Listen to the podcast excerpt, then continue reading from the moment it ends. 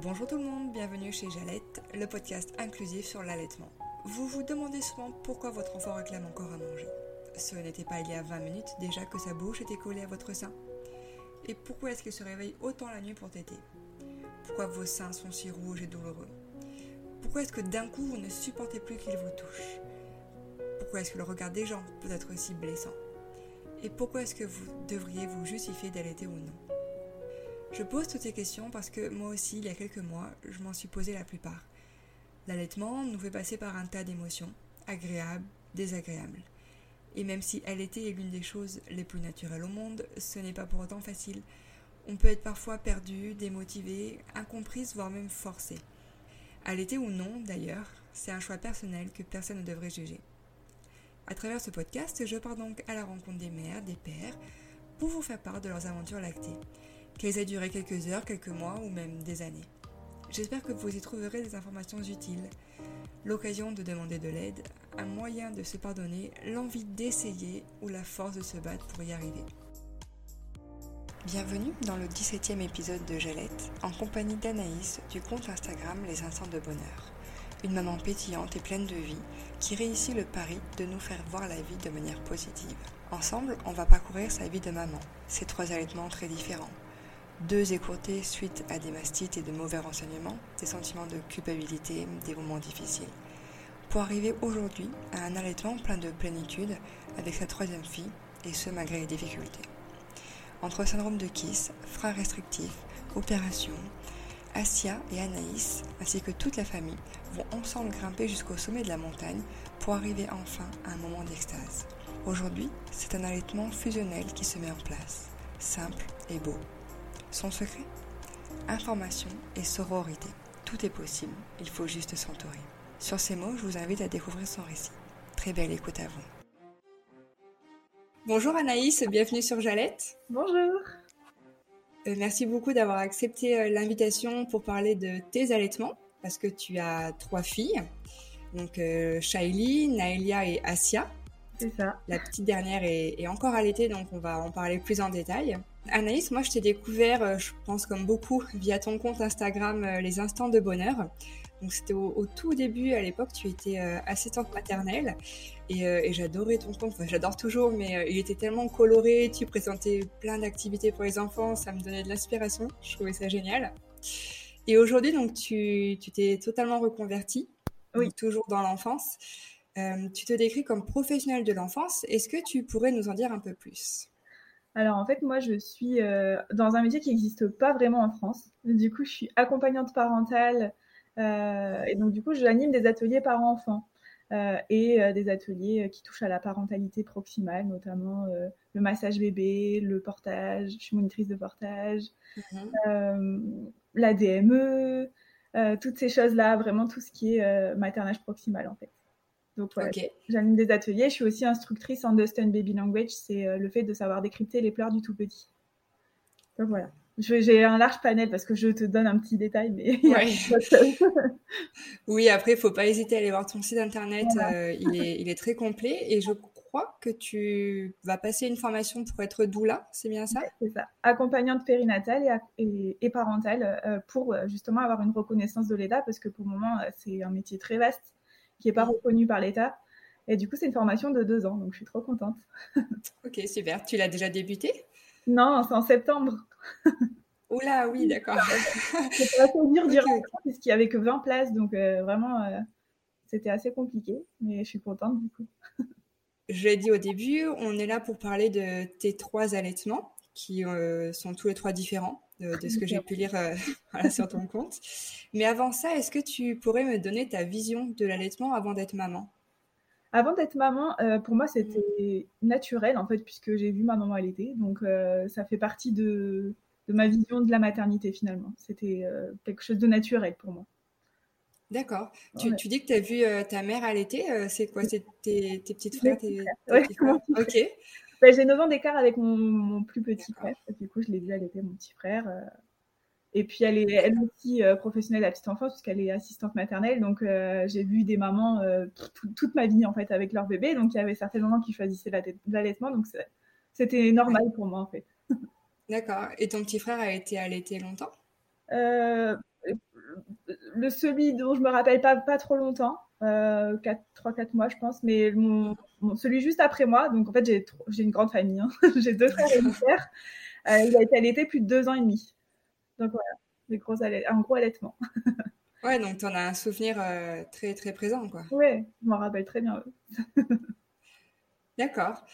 Et du coup, euh, quand tu as eu ta première fille, est-ce que tu t'es renseignée plus en détail sur l'allaitement? Alors en fait, non, parce que j'ai été maman super jeune. J'ai été maman à 19 ans pour la première fois. Euh, et j'avais une maternité vraiment pas autant prise de tête qu'aujourd'hui. Donc c'était vraiment une maternité instinctive. Donc bah, pour moi, c'était facile. À l'époque, je pensais que c'était simple d'allaiter et que bah, c'était naturel. Donc j'avais pas à réfléchir. Quoi. Je donnais le sein, basta.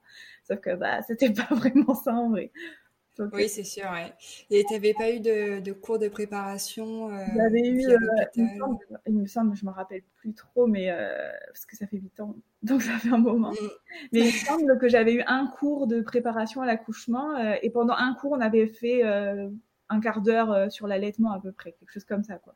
Et pour comparer avec ta dernière fille, est-ce que là, tu t'es plus renseignée ou est-ce que tu as eu plus de renseignements par l'hôpital ou autre? Alors, euh, par l'hôpital, pas plus que ça. Après, j'ai, euh, je pense que si j'avais voulu, j'aurais pu, mais vu que je suis arrivée, j'ai été enceinte pendant le Covid, euh, du coup, ça a été un peu compliqué. Il y avait plus de cours de préparation à la naissance, il y avait plus toutes ces choses-là. du coup, j'ai dû faire moi-même ben, la recherche. Donc, j'ai fait la formation, enfin la formation, la préparation à la naissance de Quantique Mama. Je sais pas si tu connais. C'était une vraie révélation pour moi. et euh, du coup, euh, j'ai euh, carrément contacté une conseillère en lactation. Pour, directement Ouais, directement. Parce que je savais à quel point j'avais galéré pour les deux premières. Du coup, j'avais vraiment besoin d'être entourée. Et puis aussi, grâce aux réseaux sociaux, il y a des gros comptes Instagram qui parlent d'allaitement. Et voilà, j'avais trouvé pas mal de soutien aussi sur ces comptes-là. Ouais, c'est sûr que Instagram euh, regorge d'informations mm. maintenant. Euh, après, on peut euh. perdre aussi, donc c'est un double tranchant en fait. Exactement. Et du coup, juste rapidement, la conseillère que tu avais contactée, comme tu n'avais pas encore accouché, que ta fille n'était pas encore là, qu'est-ce que qu'est-ce que tu as appris avec elle, avec la conseillère en lactation? Elle m'a expliqué un petit peu les positions de l'allaitement, elle m'a expliqué les pics de croissance, tout bête, je ne savais pas toutes ces choses-là. Voilà, euh, elle m'a montré voilà comment je pouvais allaiter. Euh, de mes souvenirs, c'est ça. Après, euh, principalement, mais il y a tellement d'infos que je me rappelle plus trop de tout. Mais c'était ça à la base que je cherchais à savoir comment allaiter mon bébé plus que deux mois, quoi. Donc, ouais. l'étude de croissance que je ne connaissais pas, tous ces moments un peu délicats dans l'allaitement, voilà. le, comment tirer mon lait, des choses toutes bêtes, mais voilà, comment exprimer mon lait, euh, voilà, comment me préparer aussi à l'allaitement euh, euh, avec des petites seringues dans lesquelles je mettais mon colostrum pour pouvoir faire parce que j'avais un gros bébé en fait. J'ai eu un bébé macrosome qu'on appelle donc qui devait être très très gros à la naissance. Et elle risquait d'avoir des crises d'hypoglycémie et donc pour parer à ça elle m'avait proposé de, faire des petites des petites pipettes de, de, mon colostrum que je tirais pendant ma grossesse enfin la fin, les quelques semaines à la fin, puisque avait euh, pas mal de lait qui coulait déjà, en fait, enfin du lait, du colostrum, en fait. Ouais, d'accord, c'est intéressant euh, comme conseil, euh, je trouve. Je ne connaissais pas du tout. Et du coup, on les congelait et puis on, je les mon chéri me les ramenait à la maternité pour que je puisse les donner au bébé. Bon, tu nous raconteras tout ça en détail. On va juste commencer par le début avec ta première fille. donc, c'est un allaitement qui a été écourté. Euh, de ce que j'ai lu, compris. Euh, pas par ta faute, mais du coup, est-ce que tu peux nous raconter comment ça s'est passé, les complications et euh, ah, comment tu as fait face? Pour Shaylee, du coup, comme je vous disais, j'avais 19 ans, donc je me prenais pas du tout la tête comme aujourd'hui. C'était très naturel, donc je lui donnais le sein. Et puis, au bout d'un moment, j'ai eu une mastite, en fait. Je pense, que j'ai eu une mastite, mais je suis pas sûre de moi. et j'ai eu très très mal à l'époque et ça m'a un peu coupé. Euh, et puis j'ai continué finalement à l'allaiter et elle grossissait pas. Donc euh, le médecin m'a dit elle grossit pas, faut lui donner du, des compléments, euh, ça va pas du tout, faut lui donner des compléments. Elle faisait que vomir parce que je pense qu'elle avait un, RGO, mais à l'époque je savais pas du tout ce que c'était. Et, et, donc voilà, du coup bah, j'ai arrêté deux mois, je pense, deux mois, une semaine, quelque chose comme ça pour Shailey. T'as tenu quand même deux mois avec, enfin, avec une mastite présente avec des creux rapidement ouais. des crevasses. J'avais les bouts de sein en sang, ça faisait très mal. Je supportais pas. En fait, c'est la douleur qui m'a fait arrêter concrètement parce que et le, vraiment, le point qui m'a fait vraiment arrêter, c'est de voir que mon enfant maigrissait. En fait, ça, ça a été, euh, pour moi, je me disais, ben, je j'ai pas de lait, mon lait, il est mauvais, il est nul, euh, j'y arrive pas, donc euh, ben, je vais lui donner du lait artificiel et ça va bien se passer, elle va regrossir. C'est ce qui s'est passé, hein. Quand je lui ai donné le lait artificiel, elle a regrossi très rapidement. Donc, à l'époque, pour moi, ben, ça voulait dire que mon lait était nul, quoi. Il était pas bon. oui, ça fait partie des mythes de l'allaitement qui, qui transmettent de fausses informations, ça c'est sûr. Et puis même les médecins, hein. à l'époque, bah, votre lait il n'est pas, il est pas suffisant, euh, mettez, mettez-la au lait artificiel et puis ça va aller mieux. quoi. Et, il y a 9 ans, à, aucun moment on t'a dit de consulter une personne euh, compétente là-dedans non. jamais, jamais. Et tu t'es senti comment euh, quand tu as dû arrêter? Très blessée. je vais dire, je me suis sentie non compétente et je me suis dit, bon, bah Peut-être c'est parce que je suis trop jeune, que mes seins sont trop jeunes, enfin des trucs tout bêtes. C'est ce que je m'étais dit. Bah, peut-être que je suis pas faite pour ça aussi, pour allaiter. Donc, euh, au début, j'ai beaucoup culpabilisé. Après, le fait de voir mon enfant regrossir et que ben, elle écartait le, au niveau du sommeil, elle était plus apaisée parce que je pense qu'elle mourait de faim en fait. Elle avait super faim parce que je n'étais pas à la demande en fait. J'allaitais toutes les trois heures comme on m'avait dit, sauf que je pense qu'elle avait faim en fait. Donc, euh, forcément, quand elle a eu biberon, euh, elle s'est jetée dessus euh, en mode ah, c'est trop bien. Donc, j'étais blessée de ça, en fait, de me dire que bah, j'étais pas capable, en fait. Oui, je comprends. Et c'est pas, pas une étape facile, mais de ce que tu dis, tu as, réussi à, dire, à, surpasser cette culpabilité parce que tu as vu ta mm. fille. voilà, comme tu dis, elle allait mieux, et puis je me suis dit, en fait, c'est pas une fin en soi, c'est pas grave, c'est c'est la vie. Euh, bah, il y a d'autres façons de faire, donc euh, c'est pas grave. Puis à l'époque, j'avais pas la même, euh, le même côté très maternant. Enfin, je veux dire, j'étais, j'ai toujours été maternelle, mais j'étais pas dans, dans, ce côté où ça allait mettre en doute qui j'étais si jamais j'arrivais pas. Alors qu'aujourd'hui, je pense que si ça s'arrêtait, bah, je remettrais en, en, doute qui je suis. Qu'à l'époque, bah, c'était bon, c'était pas, ça m'a saoulé sur le, sur le coup. Puis après, euh, c'est passé en fait. C'est passé comme J'avais plus de capacité à, à, passer à autre chose en fait, je pense. Oui, c'est sûr. Puis c'est un premier enfant aussi, donc on ne peut pas tout savoir. Euh. C'est ça. Puis je me suis dit, bon, bah, quand même, autour de moi, euh, les trois quarts donnent des biberons, donc c'est pas très grave, c'est pas une fin en soi, quoi. Mmh. C'est sûr, c'est la norme, ouais, c'est clair. je me suis dit, bon, bah, c'est pas grave, en fait. ouais. et, ton entourage à l'époque, comment ils ont été avec toi? À l'ancienne. Elle a faim, à ta fille. donne à manger. Limite du tu vois. Directement au pic. ça s'est fini comme ça. Et puis, euh, et puis après, c'est passé assez vite. Je me suis dit, bon, bah, elle va mieux, donc euh, bon, bah, tant mieux. C'est plutôt Naïlia où là, ça a été plus difficile. ah bah, on va en parler. Parfaite transition. Vas-y, raconte-nous pour Naïlia. Alors, Naïlia, je l'ai arrêtée euh, presque trois mois. Donc euh, voilà, c'était vraiment mon maximum. Pourquoi? Parce que j'ai eu une énorme mastite, j'ai eu de la fièvre. Euh, elles étaient obligées de me mettre une aiguille et tout pour, pour euh, faire évacuer le lait, tellement c'était tout, tout rouge, tout violet. j'ai eu très très très très très très mal. Mais ça veut dire, pardon, je te coupe, ça veut dire qu'à l'époque les médecins ont réagi par rapport à ta première mastite pour ta première fille. C'était une sage-femme. C'était une sage-femme. Ouais, c'était une sage-femme euh, et euh, du coup elle m'a, elle a, elle a fait l'acte de me faire euh, sortir le lait en fait, hein, donc ça, ça, faisait beaucoup de bien et de mal en même temps. et ensuite j'étais chez le médecin traitant qui m'a mis sous antibiotiques pas compatible avec l'allaitement et puis à l'époque non c'est pas compatible, c'est impossible, donc voilà il faut arrêter de l'allaiter pendant le temps du traitement et quelques jours après, ce que j'ai fait. Euh, j'avais pas du tout de réserve parce que je tirais pas mon lait ni quoi que ce soit. Donc, euh, bah, du coup, elle est passée au lait artificiel euh, pendant ce temps-là. Et j'espérais bien qu'après, elle reprenne le sein, mais elle n'a jamais voulu. Elle n'a plus jamais voulu. Est-ce que ça a duré combien de temps, les antibiotiques? 10 jours. C'était 10 jours. Et en fait, ce que moi j'ai su avec le recul maintenant, bah, grâce à Asia, c'est qu'elles avaient des freins restrictifs au niveau de la langue, ce qui fait qu'elles n'arrivaient pas à téter correctement. Donc j'avais des plaies, etc. au niveau du sein.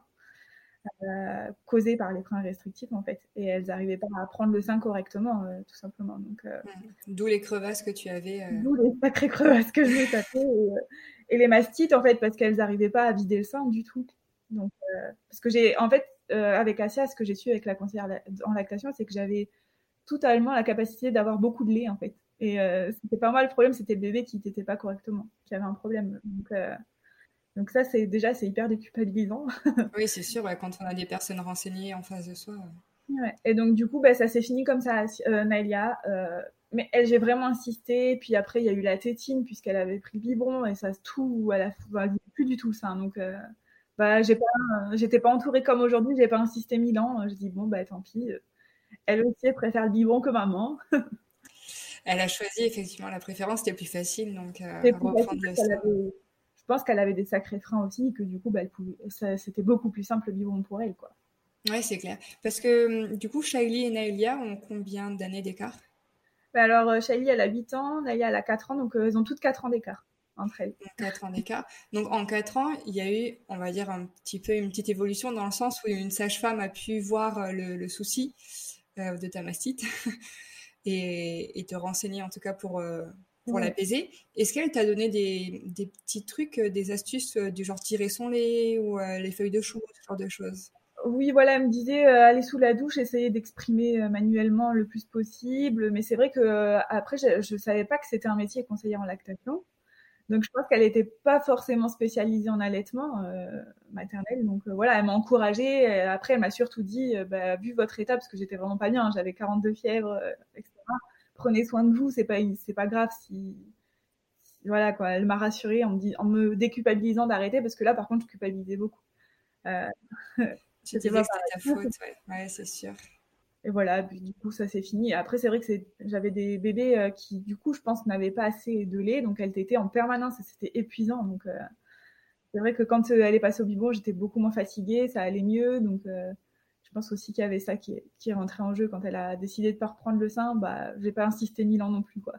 je me suis dit, bon, c'est pas grave, quoi. je me suis dit, à cette époque-là. Et pareil, entre-temps, euh, ton entourage n'avait pas forcément. Euh, je dis évolué, mais c'est pas vraiment évolué. C'est dans le sens, ils n'ont pas été derrière toi à te soutenir ou ben, à te conseiller mon chéri, à, l'époque, me disait fais ce que ton cœur te dit de faire. Euh, il, a, toujours été comme ça avec moi. Donc, euh, si c'est important pour toi, fais-le. Mais si c'est pas important pour toi, on t'en voudra pas. quoi. Donc, euh, voilà. Après, c'était important pour moi. Mais je pense que bah, de voir mon bébé complètement refuser mon sein, je me suis dit mais ça sert à rien que j'insiste. Elle voulait vraiment pas. quoi. Enfin, c'était comme si elle avait jamais connu le sein, en fait. Genre, elle savait pas quoi en faire. quoi. Du coup. En dix jours, elle, elle avait oublié. quoi. Elle savait plus quoi en faire. Puis je pense que le lait coulait tellement rapidement avec le biberon. Elle, avait faim à l'époque. Je pense qu'elle avait faim en fait. Du coup, euh, elle s'est dit oh je veux pas galérer à téter le sein alors que j'ai le biberon ça coule tout seul. je pense qu'elle devait se dire ça dans sa petite tête d'enfant. ouais, c'est ça. Ouais, si seulement on pouvait savoir. Mais du coup, je trouve ça euh, beau ce qu'il t'a dit euh, ton conjoint, que tu fais ce que tu veux, tu, tu suis ton cœur et c'est pas grave, on t'en veut pas quoi. Je trouve ça bien dans le sens où il, a, il a voulu te suivre et faire en fonction de toi. Quoi. C'est ça. Je pense que si j'avais insisté, il m'aurait accompagné, mais à l'époque, je ne savais pas du tout que ça existait, euh, le, tout ce qui est accompagnement l'allaitement, comme aujourd'hui, euh, on peut le voir. Je ne connaissais pas du tout ce métier. Quoi. Ah oui, c'est sûr. Puis on ne connaissait pas non plus, j'imagine, l'importance euh, du, du, pot à pot, du portage pour mhm. faciliter des fois l'allaitement. Je ne pas tout ça. Je l'ai découvert avec Naëlia, tout ce qui est proximal et tout, parce qu'avant, je ne connaissais pas du tout ce monde-là. Donc, je ne connaissais même pas le portage. Je l'ai découvert avec Naëlia et euh, je l'ai porté euh, très mal parce que j'avais pas fait de cours avec des vidéos YouTube. C'était une catastrophe.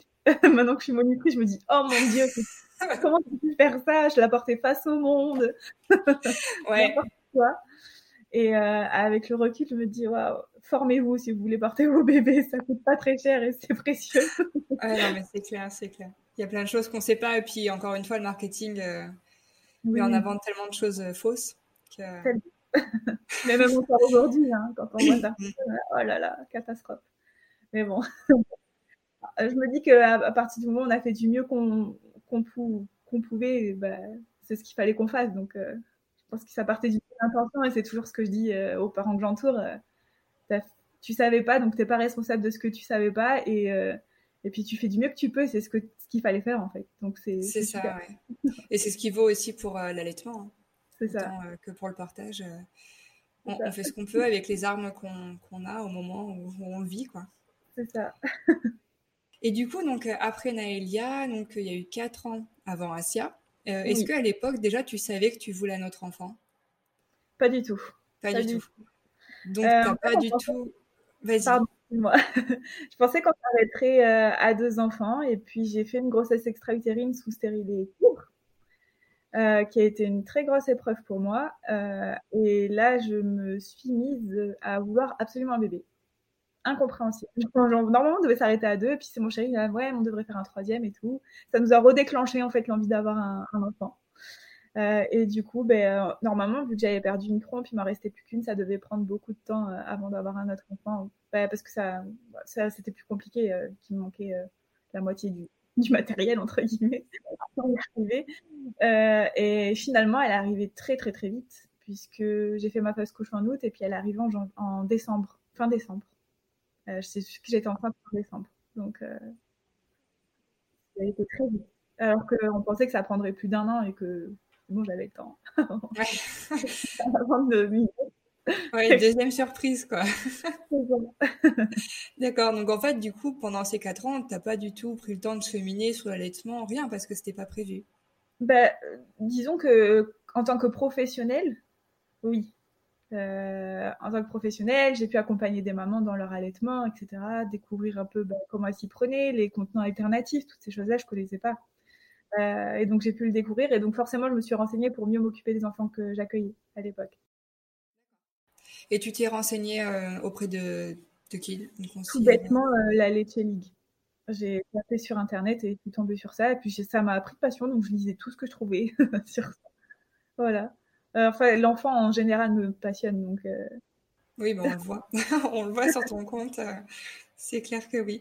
Donc du coup, c'est vraiment quand tu as appris que tu étais enceinte que tu as commencé à vraiment cheminer sur l'allaitement et te dire je veux y arriver. Bah là, j'étais partie dans une optique euh, maternage proximal, accouchement naturel, euh, toutes ces choses-là. Donc, euh, forcément, ça fait partie du package, quoi.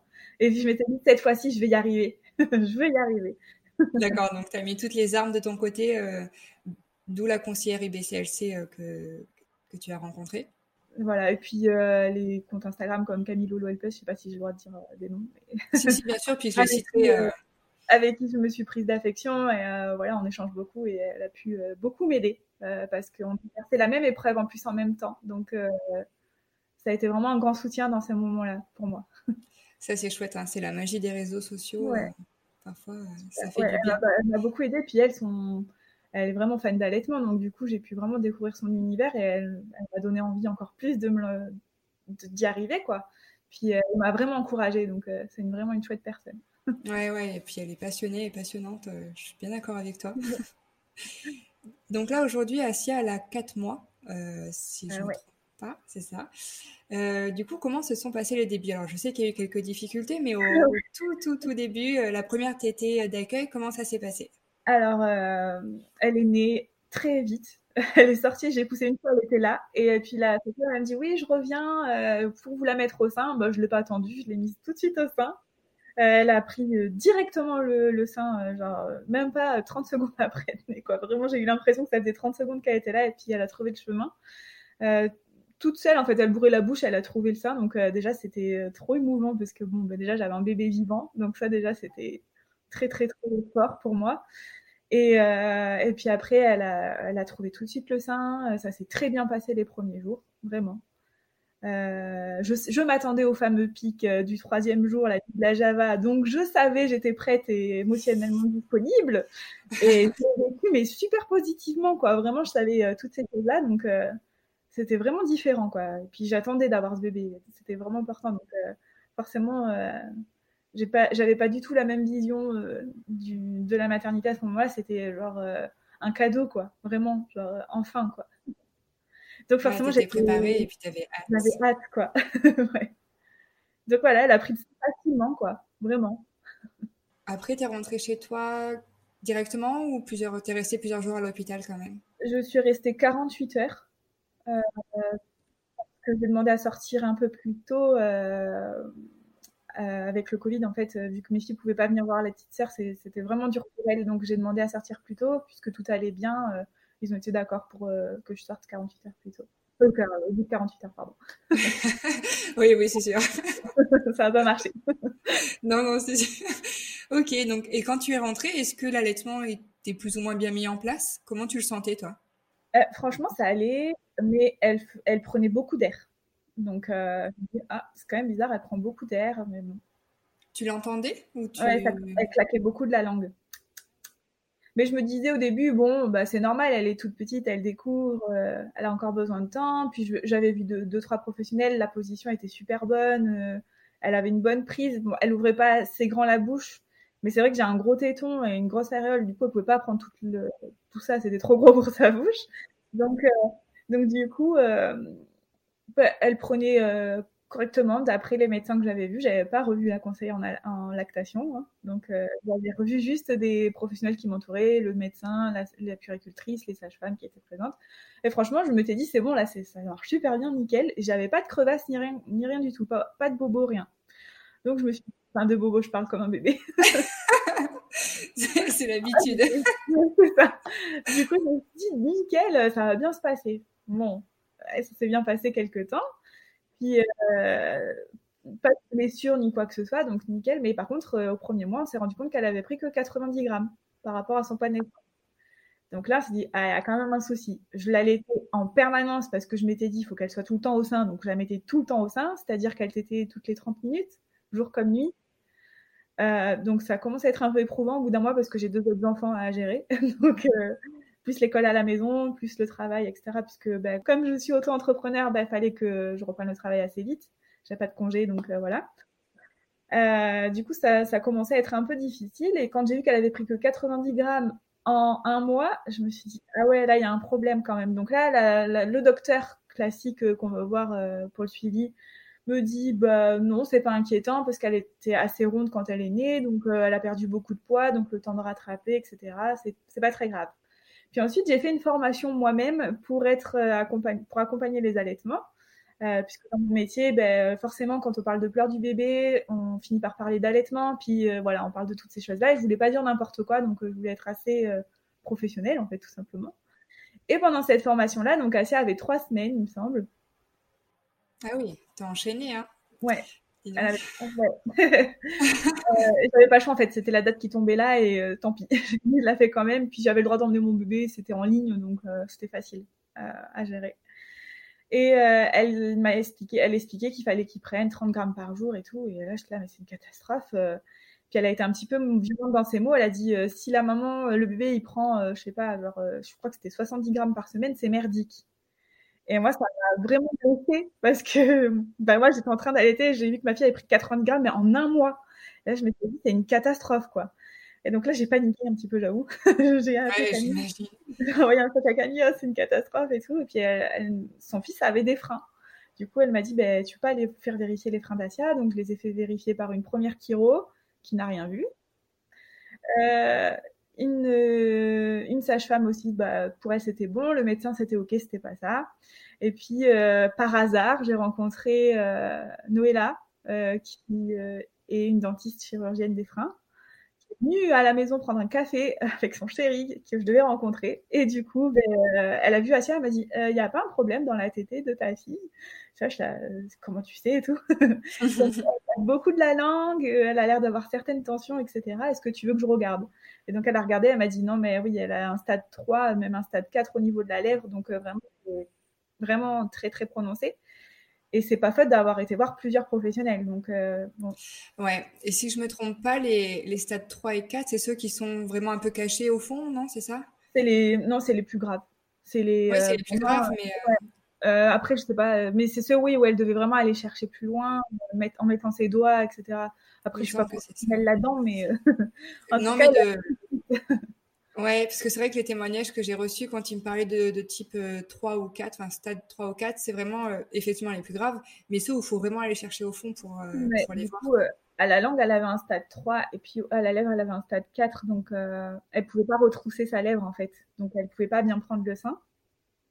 Et, euh, et donc suite à cette rencontre, j'ai eu de la chance. C'était assez urgent parce qu'elle prenait pas beaucoup de poids, donc ils ont, elles avaient tout de suite pris en, en charge euh, Asia avec la conseillère lactation euh, et euh, une chiro. Euh, qui est venue débloquer Asia et on s'est rendu compte qu'en fait elle avait non seulement les freins restrictifs mais aussi un syndrome de bébé du bébé kiss en fait. Du coup, raconte-nous un peu avec tes mots le syndrome de Kiss. Alors, à ma façon, parce que je sais que c'est exactement ça. En gros, c'est un bébé qui est tordu, enfin, qui a un, problème au niveau des vertèbres, au niveau du cou, des cervicales, qui est, qui est coincé, en fait. Donc, si vous voulez, mon bébé était tout le temps de travers. Elle était de travers, en fait. Elle ne pouvait pas être droite.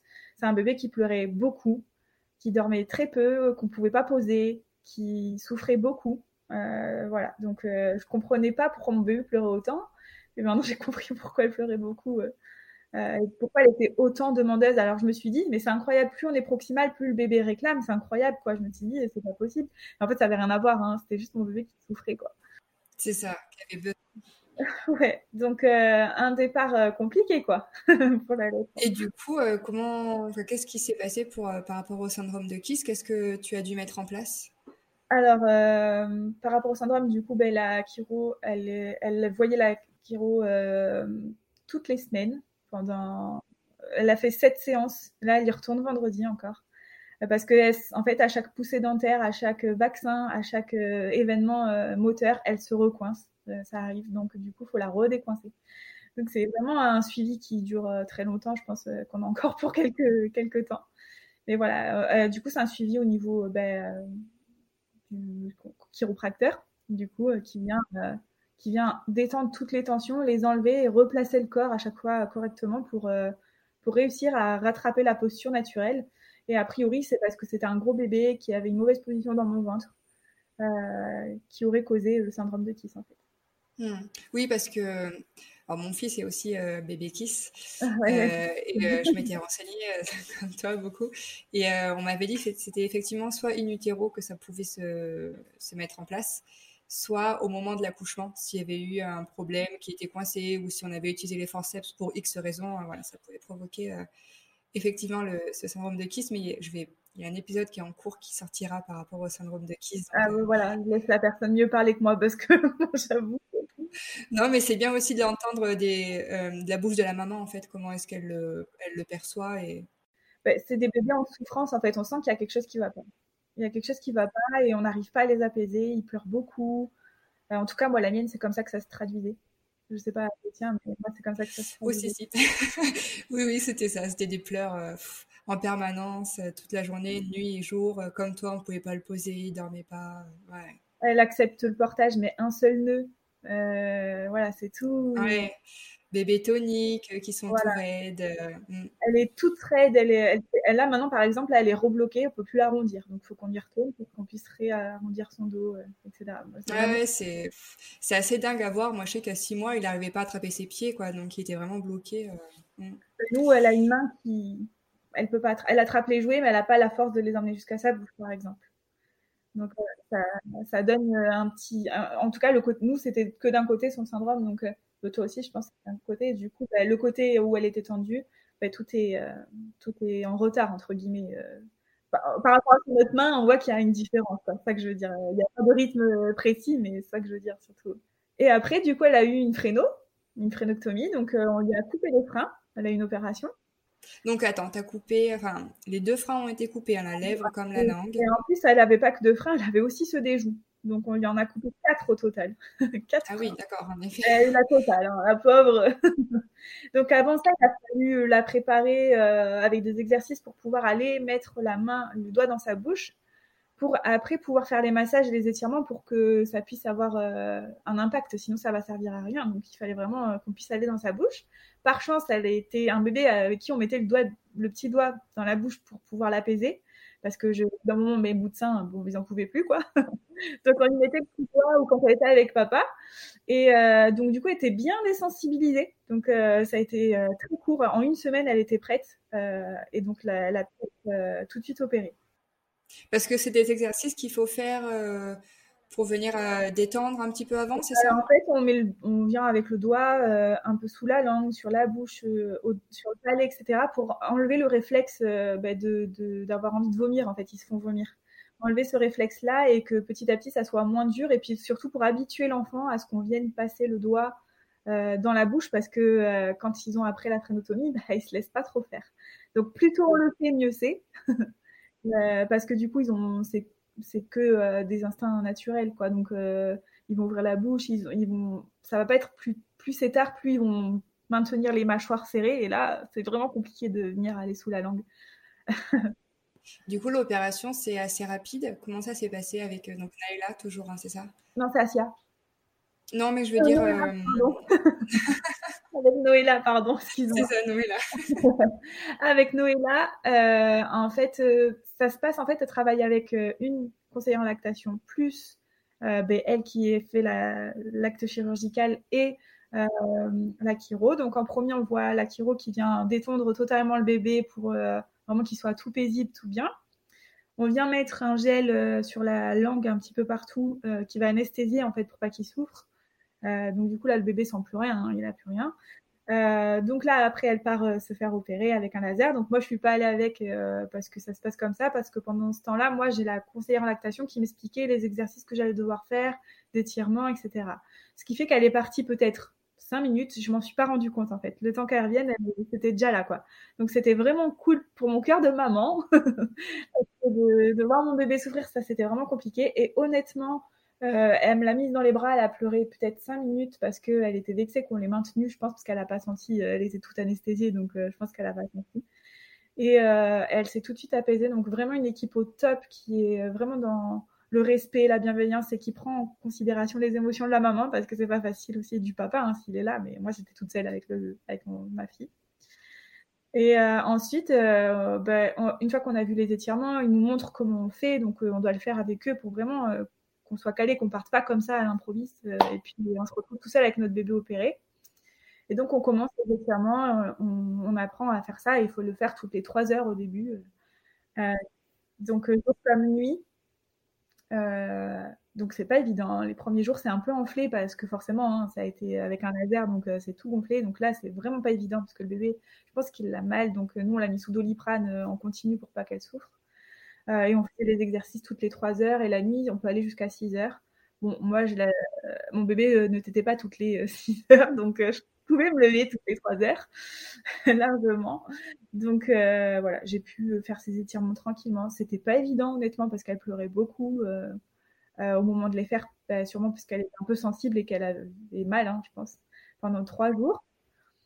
Et après, ça, l'inflammation part et c'est désagréable. Il paraît que ça ferait comme si on allait étirer une, quand on va courir longtemps, qu'on a des courbatures. Voilà. Fait un petit peu la même sensation. Donc, il n'y a pas de douleur vive. C'est vraiment pas agréable, quoi.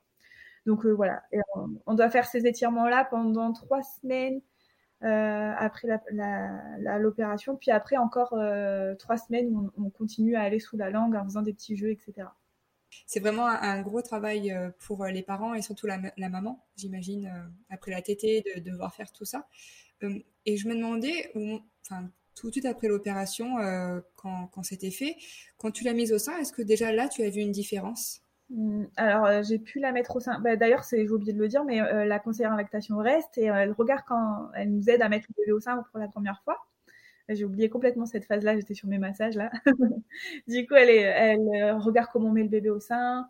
Euh, elle, euh, franchement, tout de suite après, non, parce qu'ils sont anesthésiés. Donc du coup, ils n'ont pas encore repris toutes leurs fonctions au niveau de la bouche. C'est encore tout, tout. Bah, ils savent pas quoi en faire de la langue, ça ils bavent et tout. ils ont un peu du mal. Mais la deuxième tétée après, ouais, elle prenait beaucoup mieux.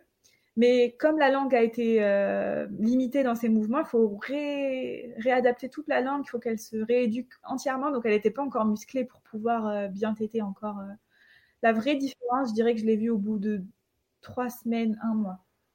D'accord, donc vraiment quand c'était bien mis en place. Ouais, beaucoup mieux. Mais il y avait des fois où elle se fatiguait parce que ben, ça lui demandait d'aller travailler encore plus sa langue et elle était fatiguée et elle claquait encore. D'accord. Et du coup, à ce moment-là, elle avait quel âge, euh, Asia? Elle avait, c'était quand Je pense qu'elle avait deux mois et une semaine, quelque chose comme ça.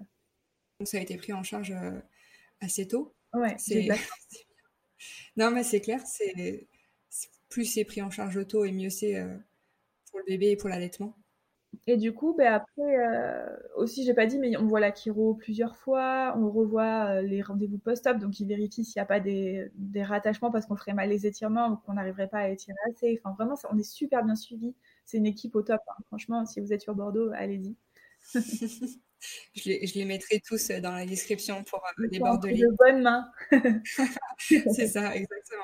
Et, et toi, est-ce que tu euh, as pu voir à ce moment-là qu'elle euh, claquait moins la langue et qu'elle avait peut-être moins de douleur Comment ça se passait?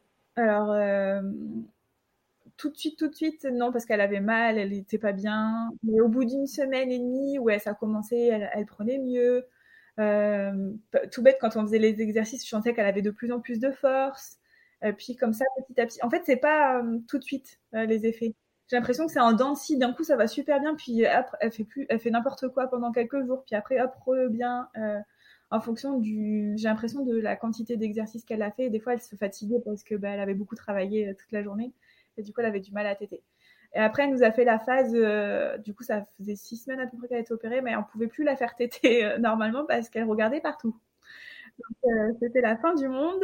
Elle tétait rien du tout, donc je suis obligée de me coucher dans la pénombre pour lui donner le sein, sinon. Ouais, trop éveillée. elle veut trop regarder partout ses sœurs, des choses qu'il y a autour. D'accord. Et du coup, comment ça se passe? Voilà, elle a quatre mois, mais par rapport au pic de croissance que tu as pu avoir au fur et à mesure, comment ça s'est passé?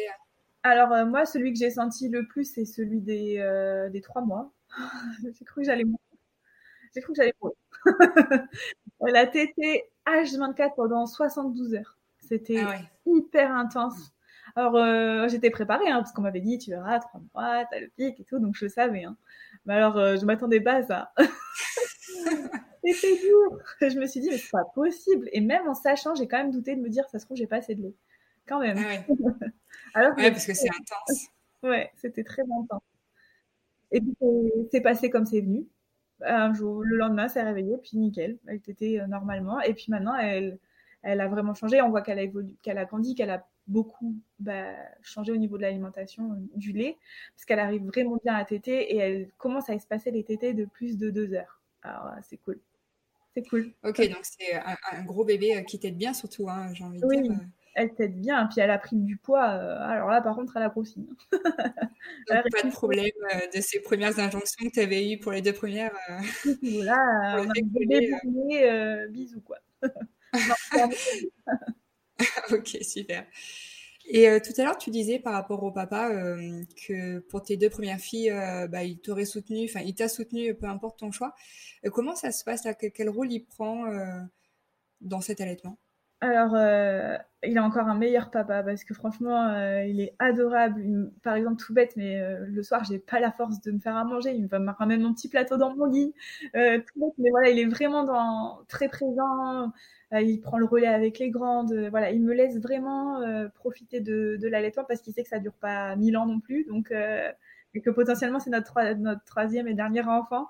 Donc, il a envie vraiment que je vive cet allaitement de façon magique comme, euh, comme j'avais toujours rêvé en fait. Je pense qu'il est vraiment vraiment à l'écoute de mes besoins, il va, me faire ma petite tisane, toutes ces petites choses-là. Euh, vraiment très gentil, quoi. Et euh, ouais, il me pousse à, y arriver. Euh, voilà, on a fait une opération, ça a quand même un sacré coût financier, hein, chiro et tout ça. Ben voilà, il, aurait pu dire, bah, pour l'allaitement, non, tu passes au biberon et basta. Et non, il m'a vraiment soutenu dans ce choix-là aussi. Euh, et puis aussi, il a supporté mes, mes larmes aussi, parce que c'est pas facile d'allaiter quand euh, euh, on a allaité pendant 24 heures qu'on n'en peut plus. Au bout d'un moment, bah, on pleure, on craque et, et là, mais non, abandonne pas, tu y es presque, tu vas y arriver. Et voilà, tous ces petits mots encourageants qui, qui, qui font du bien, quoi, dans ces moments-là où on est en doute, alors qu'on sait qu'on est capable, mais parfois on doute quand même, quoi. Donc, ça fait du bien. Vraiment un super papa. C'est là toute l'importance des papas euh, pendant un allaitement, quoi. C'est autant euh, aider euh, la maman et, prendre soin d'elle et puis prendre sa place auprès de l'enfant d'une autre façon. Ouais. Ah oui, bah, lui, il a trouvé sa place autrement. Hein. Maintenant, puis maintenant, c'est rigolo parce que elle sait que papa, c'est pour jouer. Donc, elle le chope, elle bouge dans tous les sens pour jouer avec son père dès qu'elle le voit. Vraiment, hein, c'est rigolo. ouais, moi, ça, doit être super beau à voir, en tout cas. Et, et c'est chouette que tu aies un soutien comme ça pour t'aider. C'est pas facile. Et euh, au niveau de ton entourage ou même de manière générale, par rapport à tes trois allaitements, est-ce que des fois tu as pu avoir des remarques ou des choses euh, qui ont pu te faire bah, te blesser ou te faire du mal? Oui, euh, ben, je, te dirais que c'était vraiment plutôt les, les, les, aînés parce que maintenant je suis assez, affirmée dans mon rôle de mère.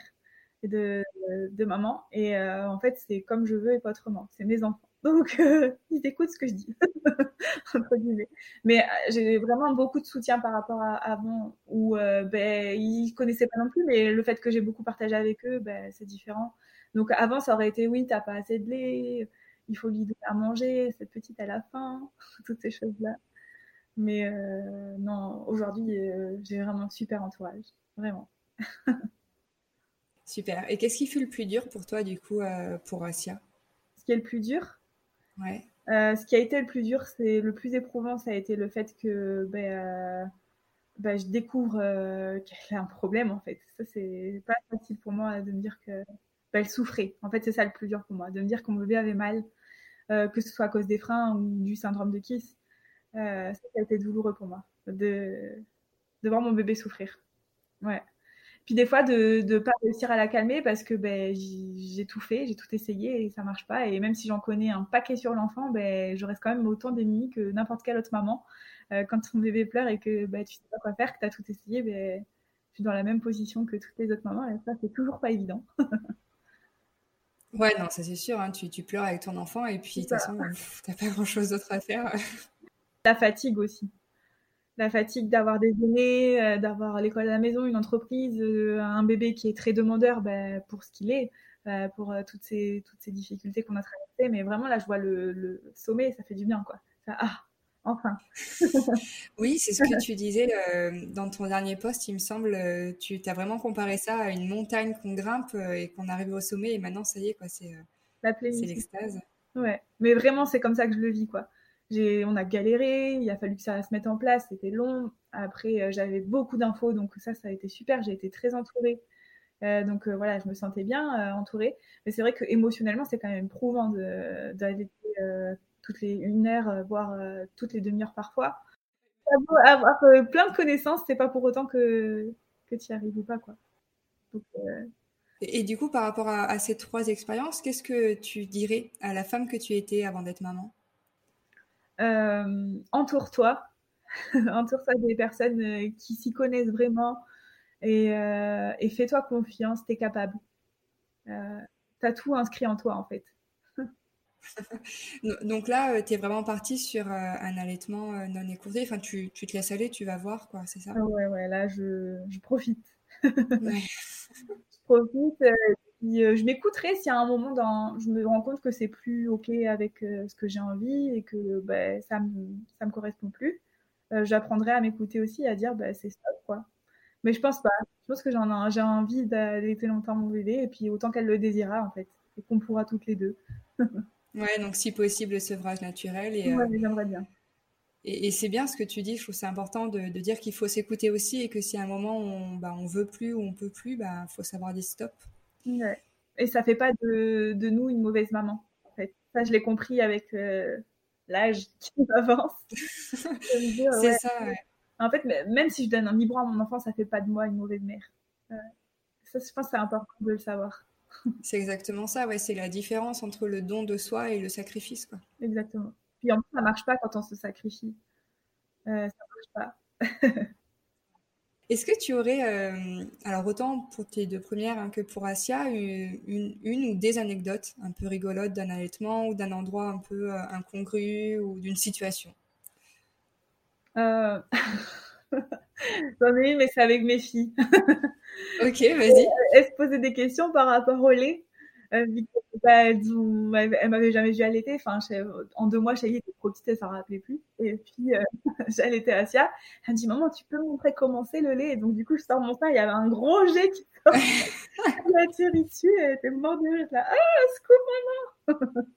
du coup, genre, qu'est-ce que c'est ça? Elle me dit, ça sort comme ça dans sa bouche, mais comment elle fait? Quelquefois, j'avais un petit rêve, du coup. ça sortait, euh, super fort et du coup, c'est trop rigolo. et du coup, euh, justement, le, le ref, euh, ça a été, ça s'est euh, estompé maintenant? Comment... Ouais, ça va. Depuis que les freins vont mieux, ça va beaucoup. Après, ouais. Au début, il je, je, y avait certaines positions qui n'étaient pas propices. Et maintenant, voilà, vu que je l'allais être coucher, ça lui convient. Donc, bon. ça a l'air d'aller, elle se régale, donc ça a l'air d'aller mieux. Et tes deux premières par rapport à Asia, comment elles, elles réagissent pour l'allaitement? Comment elles, elles agissent avec elles?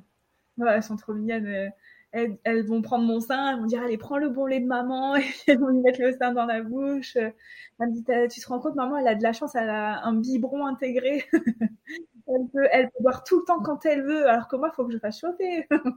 Dis-moi si je veux en boire. Par contre je leur ai proposé si tu veux tu peux boire aussi. non elles veulent. Elles, ah, elles veulent pas essayer. non. J'ai proposé, on sait jamais si tu as envie de goûter. je dis, je t'en mets dans un verre, comme ça tu vois ce que c'est, mais non, elles n'ont pas envie. elles osent pas. c'est mignon. Mais vraiment, euh, pour elles, c'est normal. Enfin, ça devient leur normalité, en fait. C'est plutôt la tétine qui est problématique parce que Naïlia, on avait fait le choix de lui donner la tétine parce que ben, à l'époque, euh, elle prenait biberon, donc bon, ça fait le package pour bon tétine. Et Asia, elle n'a pas de tétine. Et du coup, euh, Naïla comprend pas pourquoi elle n'a pas une tétine. Elle dit T'inquiète pas, quand tu auras 3 ans, je te donnerai une tétine. elle n'en a pas besoin. Ouais, c'est sûr. Ouais. Elle comprend pas trop. Et aujourd'hui, qu'est-ce que tu préfères euh, dans l'allaitement? Ah, Mon préféré moment, c'est euh, quand elle tète et qu'elle a presque fini et qu'elle sourit. Ah, ça, j'adore. Elle tète, elle sourit, elle me regarde dans les yeux, là, c'est trop mignon. J'adore. J'imagine, ça va être un beau moment de, partage. Ouais. trop, j'aime trop. Puis ça crée du lien. Euh... Enfin, je sais pas, c'est une proximité différente. Et puis des fois, euh, même si j'ai envie de m'isoler, qu'il y a beaucoup de monde autour, qu'on voit, bon, avec le Covid, pas trop, mais quand on voit du monde euh, en extérieur ou quoi, qu'on est dans un parc et que je vois qu'elle est un peu paniquée parce qu'il y a beaucoup de monde, je la prends, je la mets au sein et je vois que tout de suite, elle me plonge dans mon regard et il n'y a plus rien autour, quoi. Et ça, c'est trop beau de, de vivre ça, je trouve. Alors, on va continuer sur un petit jeu. Euh, qui s'appelle euh, le pile ou face, euh, que j'ai dédié à l'allaitement. Donc en fait, je vais t'opposer deux thématiques sur l'allaitement et puis tu vas me dire ta préférence et, nous raconter un peu si, tu veux. C'est tout simple, tu verras, il n'y a pas de prise de tête.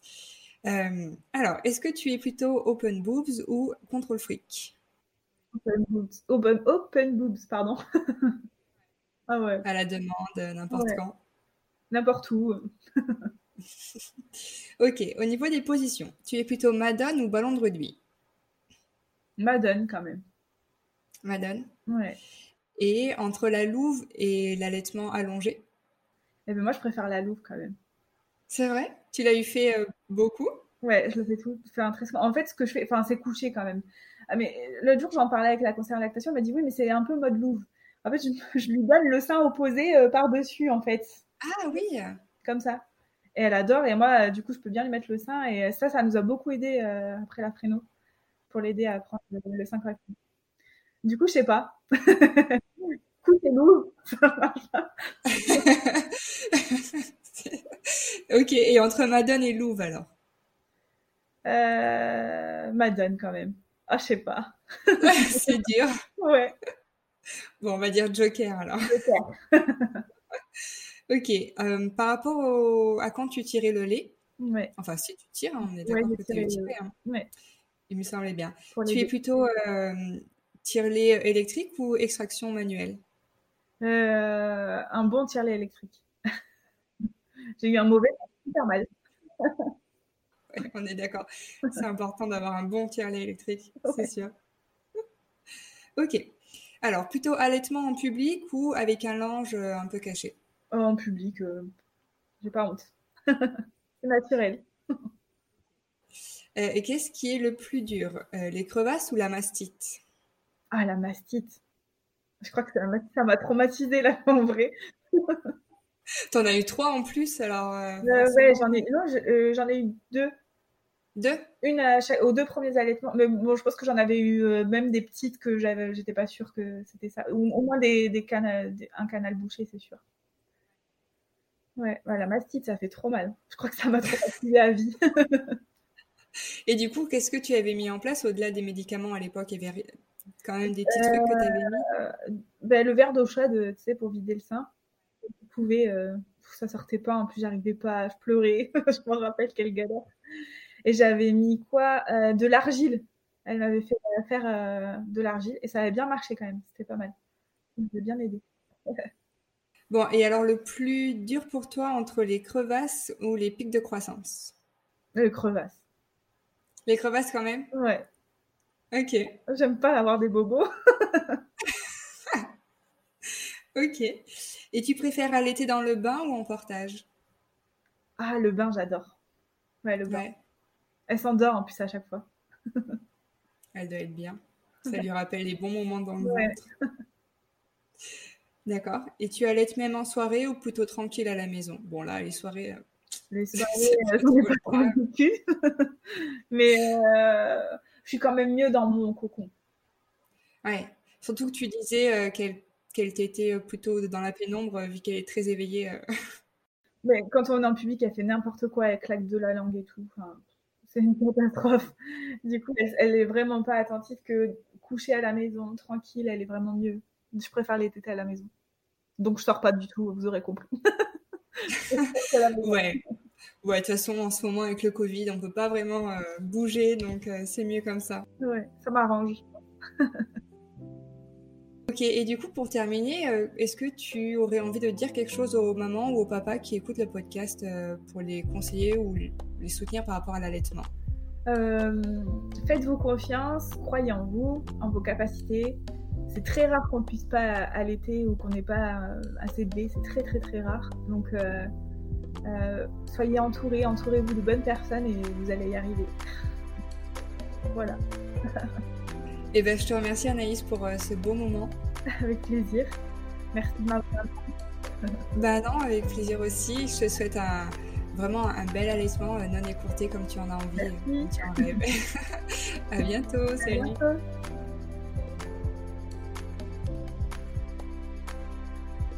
Merci d'avoir écouté cet épisode. J'espère que vous avez apprécié découvrir l'aventure lactée d'Anaïs. Je vous invite à en parler autour de vous et à le partager pour l'aider à se faire connaître. Et on se retrouve la semaine prochaine pour un autre épisode. À bientôt!